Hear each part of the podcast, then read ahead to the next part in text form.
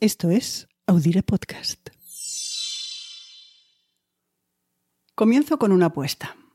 Me juego un café a que nunca has oído hablar de la Guerra de las Naranjas, salvo que seas extremeño o licenciado en historia o un fan de las guerras napoleónicas. Esta guerra, con nombre poético y duración corta, movió lo que muchos creen que está fijo en piedra, y es que cambió la línea fronteriza en la península ibérica a la altura de Badajoz, convirtiendo a miles en españoles, y todo por virtud de una firma en un tratado. No pasó en el medievo, esa época difusa en la imaginación donde las fronteras cambiaban a salto de mata. No. Sucedió en el siglo XIX, hace 221 años, una semana como esta. Esto es generación arriba, generación abajo, la época de los bisabuelos de nuestros bisabuelos. No hace tanto tiempo.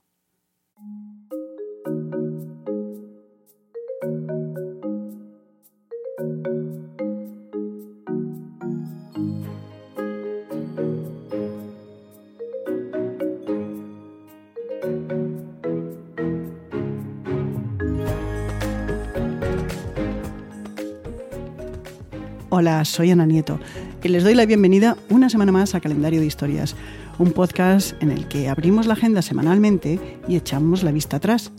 No por nostalgias, sino por aprender de la historia y ver qué nos queda de ella.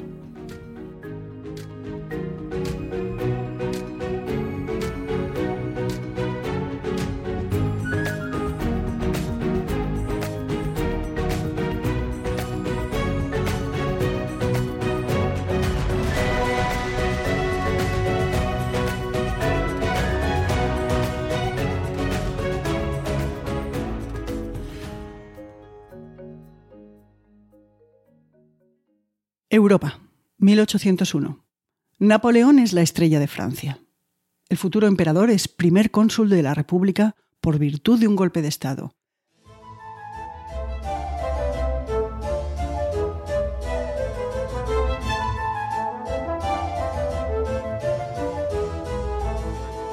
Ya por esa época muestra ambiciones políticas y militares que abarcan a toda Europa uno de los primeros pasos para ejecutar sus planes es aislar a Inglaterra, el gran enemigo.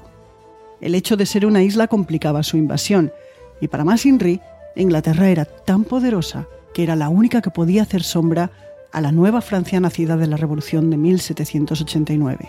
Al fin y al cabo, Inglaterra era la nación en la que se forjó la Revolución Industrial y poseía una marina de guerra capaz de defender sus intereses mercantiles y económicos en todo el mundo.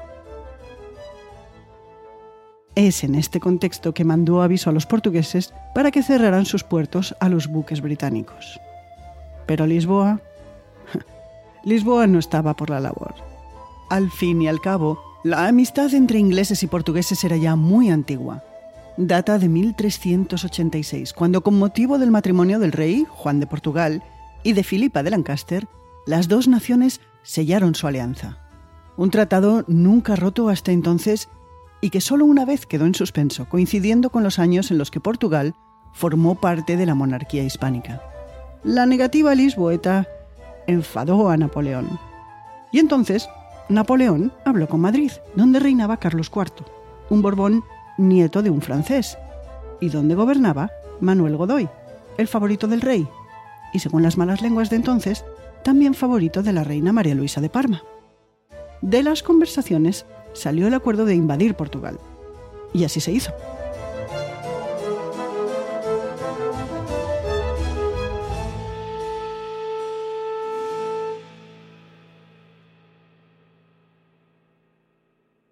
Un contingente franco-español compuesto por más de 70.000 hombres, entre soldados y oficiales, violó la frontera el 20 de mayo de 1801 y lo hizo en tres puntos.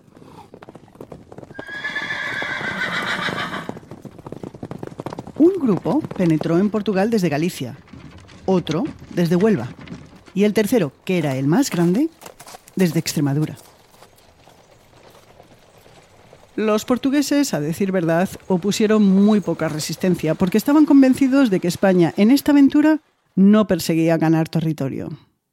Las poblaciones que se encontraban a su paso, el contingente franco-español, se rendían sin apenas resistencia, y las que no lo hacían se sitiaban, pero sin llegar a saltarse. Y así durante 17 días, hasta el 6 de junio, cuando Portugal se rindió.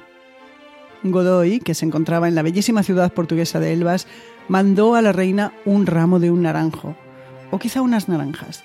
Y de ahí viene el nombre de la Guerra de las Naranjas. Lo dudo porque realmente no hay prueba histórica que acredite tal envío, ni en una forma ni en otra. Lo que sí que es cierto es que los contemporáneos creían que era verdad. Tras la guerra, España se encontró en posesión de varias poblaciones portuguesas. Las devolvió todas, excepto Olivenza y las aldeas de Táliga y Villarreal, que tienen la circunstancia de estar ubicadas al este del Guadiana, lo que las hacía, al menos en teoría, fáciles de defender por parte de España.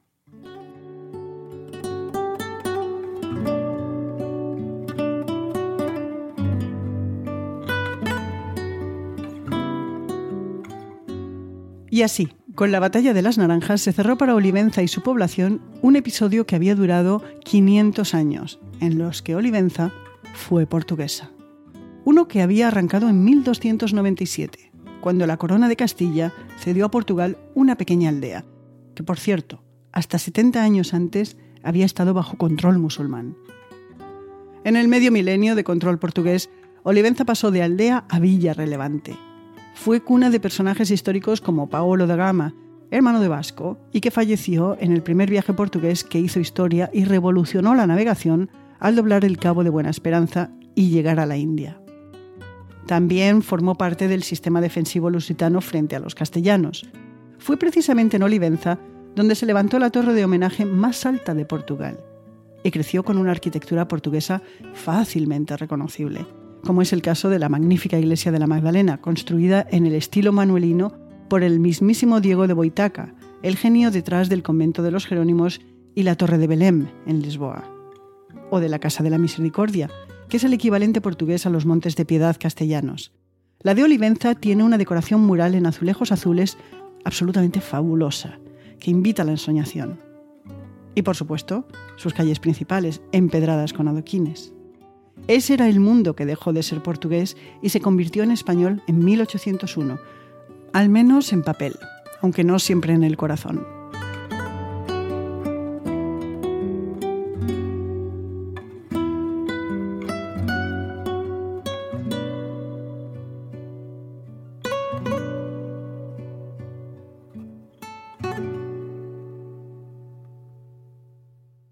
Los funcionarios y los nobles portugueses se fueron y llegaron los españoles. Pero durante décadas, entre el pueblo, los cambios fueron pocos. Se seguía hablando portugués en las casas y nació un pequeño movimiento irredentista que reclamaba volver a depender de Lisboa. Lo cierto es que Portugal pronto dejó de pedir en serio un nuevo cambio de frontera. Las cosas cambiaron poco hasta la mitad del siglo XX, cuando la educación primaria comenzó a ser masiva en España y la lengua escolar única era el castellano. En Olivenza bastó una generación para que el portugués desapareciera, dentro y fuera de las casas.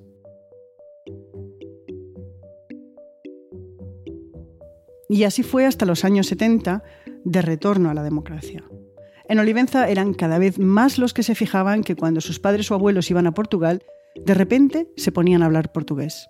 También que en su ciudad había detalles que no encajaban con la idea de lo español, artesonados labrados en madera de Brasil, azulejos, pinturas y esculturas de indígenas brasileños, decoraciones que exaltaban los grandes descubrimientos navales y la época del imperio portugués. Y la curiosidad abrió un deseo, el de saber, uno que llega hasta hoy. En 2008, la Declaración de Livenza creó la primera euroregión de la península ibérica. Agrupa a varios municipios, tanto en España como en Portugal, desde entonces, este área, con una población conjunta de más de un cuarto de millón de habitantes, puede solicitar y obtener fondos europeos para proyectos de desarrollo conjunto. Una muestra de que lo que hubo un tiempo que separó la historia puede unirse con la voluntad humana del presente que mira hacia el futuro. Mientras, cada año, centenares de oliventinos toman ventaja de que España admite la doble nacionalidad con Portugal para obtener la ciudadanía portuguesa. En esta tendencia jugó un papel esencial Alendo Guadiana, una extinta asociación cultural que durante años fue pionera en la asesoría sobre requisitos y papeles para solicitar dicha ciudadanía. Al día de hoy, el Ayuntamiento de Olivenza forma parte activa en los programas culturales que anualmente se desarrolla en los países de habla lusófana. Para conmemorar el Día de Portugal, de las comunidades portuguesas y de Camões. También forma parte de la red de juderías de Portugal. Y para los oliventinos que quieran estudiar la lengua de sus ancestros, el ayuntamiento lo pone fácil.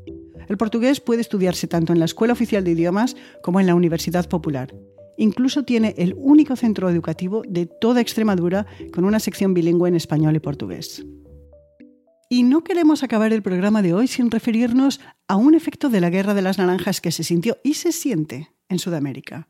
En 1801, el año del conflicto, España y Portugal eran metrópolis de imperios, y la guerra se extendió hasta allende los mares.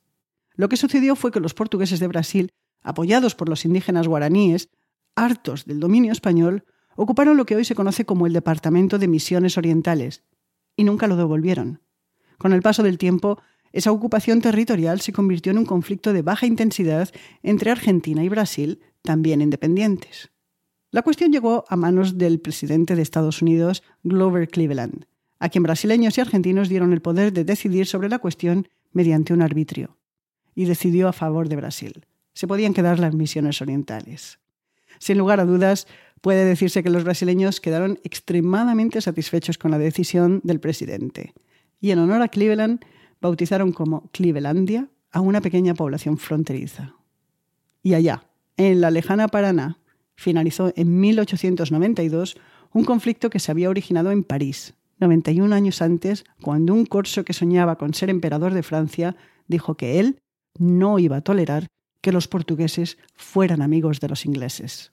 La historia tiene sus carambolas. Y un ultimísimo comentario. Los historiadores actuales se inclinan por afirmar que la creencia de que Godoy era la amante de la reina María Luisa de Parma era un fake news, uno muy popular, pero eso no lo convierte en verdad.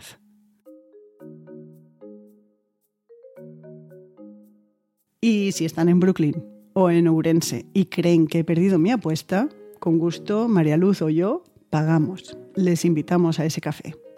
Déjennos saber.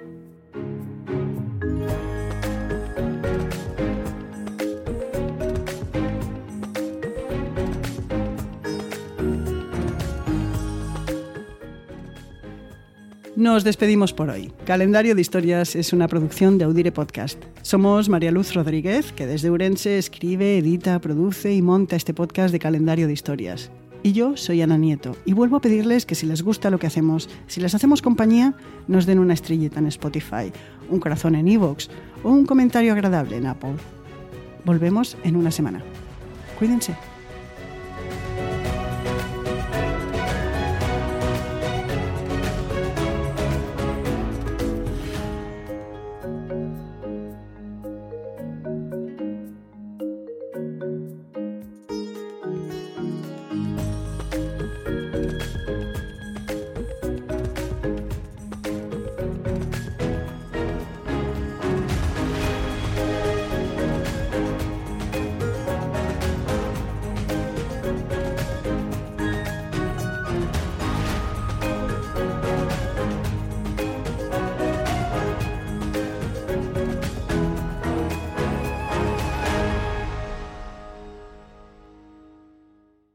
Este 4 de julio. You where you belong. Make us proud. Apúrate. Let's go. Y vive una de las mejores películas jamás hecha. Having any fun yet? Tom Cruise, Top Gun Maverick, clasificada PG-13. En un mundo donde extraterrestres acechan a los humanos, dos soldados deben esconderse para sobrevivir sin su Old Spice. ¡Cállate! ¡Cállate! Hombre, hueles re feo. ¿Que no te pusiste el nuevo Old Spice Dry Spray con frescura de larga duración? ¡Cállate! ¡Nos van a oír! No puedo. Apestas. ¡Te dije! ¡Se me olvidó el Old Spice!